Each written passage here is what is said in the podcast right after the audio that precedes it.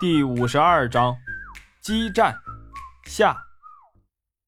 周涛神出鬼没的又从另外一个地点出现，也是几个点射，又有几名海盗躺下。海盗的注意力被周涛这边吸引了，朴树的压力顿时减轻，跟着向海盗船上的机枪手就是一个点射，子弹打的机枪前面的护板火星四溅，虽然没有伤到海盗，但是也吓得机枪手一个机灵。高射机枪一个停顿，莫叶抓住机会，对着岛上的海盗就是一通猛打。这个时候，有的海盗的枪已经哑火了。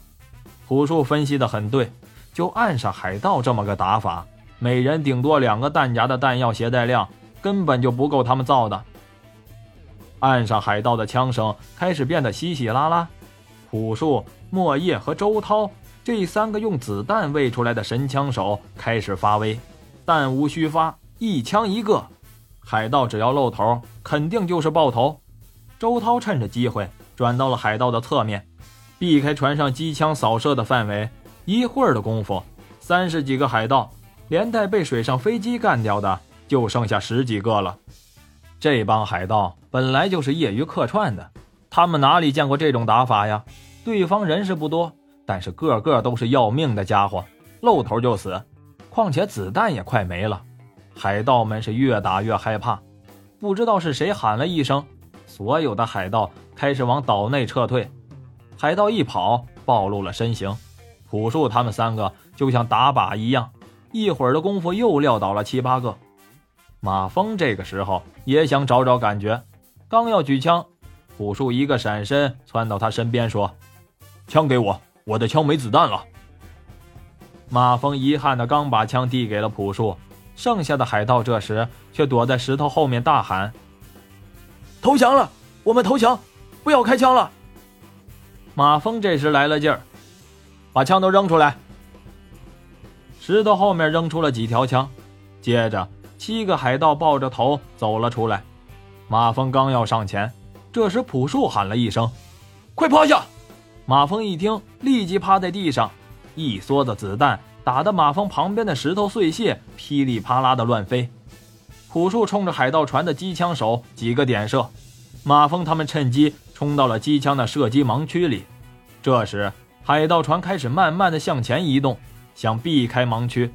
周涛大喊一声：“往内陆撤！”马蜂看了看俘虏，用手一指岛的内陆，用英语说：“通通去那边。”俘虏们犹豫着不想走。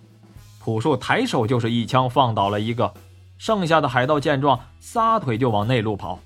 马峰他们退到了相对安全的地方，回头看了看船上，一个海盗正拿着望远镜在看这边。周涛用枪指着海盗围成一圈蹲好，莫叶把其中一个海盗带到一边上问：“岛上还有多少海盗？”那个海盗摇摇头：“哎哎，没有了。”刚才在高处警戒的哨兵也被你们飞机上的机枪打死了。这里是我们的临时基地，我们也没来几天。晚上我们都是在船上睡觉。船上还有多少人？哎，还有十几个。莫叶又问了问船上的武器配置，海盗交代，船上的重火力有一挺高射机枪和两门肩扛式的榴弹炮。莫叶又问了一个海盗，两人的回答倒也是一致。马峰又问了些问题，原来这批海盗根本就是凑在一起的杂七杂八的雇佣军，加上一帮亡命徒。这次客串海盗的这批人里，竟然有十几个都和马峰一样，根本就不会游泳。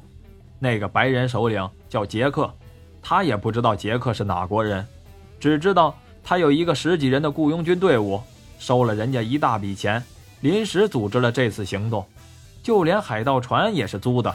临时加装了武器，对方指定了大洋丸，并通知了具体的开船时间和路线。杰克指挥他们很顺利地劫持了大洋丸，并且按照要求杀死了船上所有的二十多名船员。只是杰克很奇怪，船上比情报中多了三个德国人。杰克审问过他们，好像全部是机械自动化方面的专家。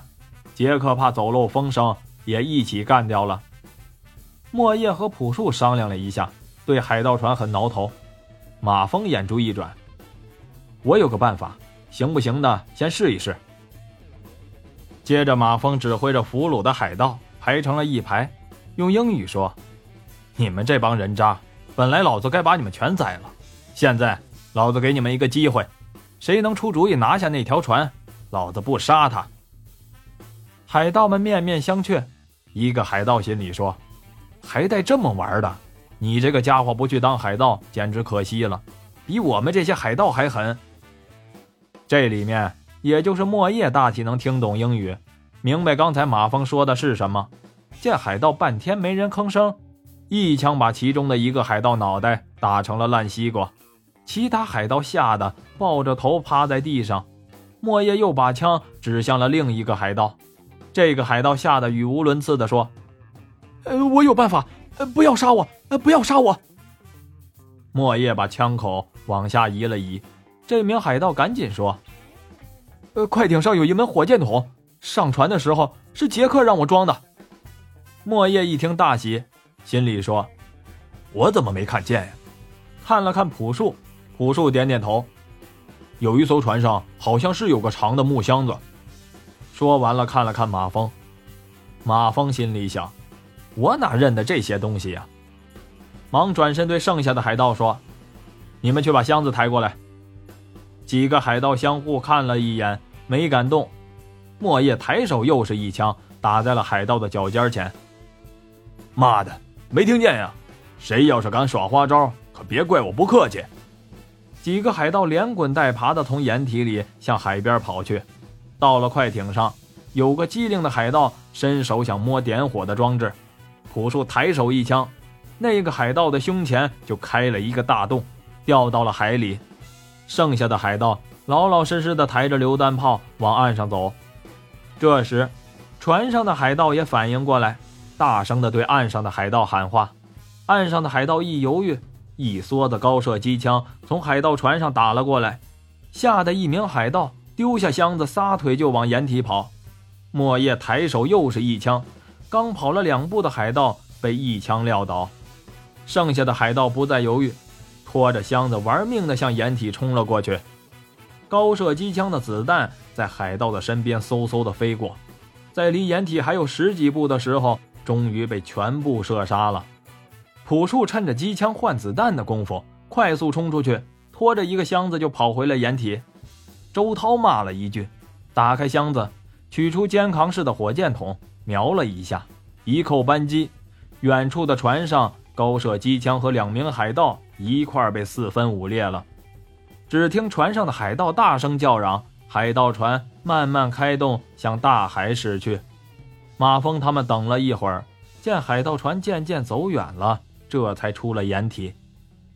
莫叶从快艇上找到了电台，联系到了方大海。不一会儿，方大海的飞机降落在了岸边。莫叶从两个快艇上找了两桶汽油，又扛起了火箭筒，说：“我去去就来。”上了方大海的飞机，周涛也跟着上去了。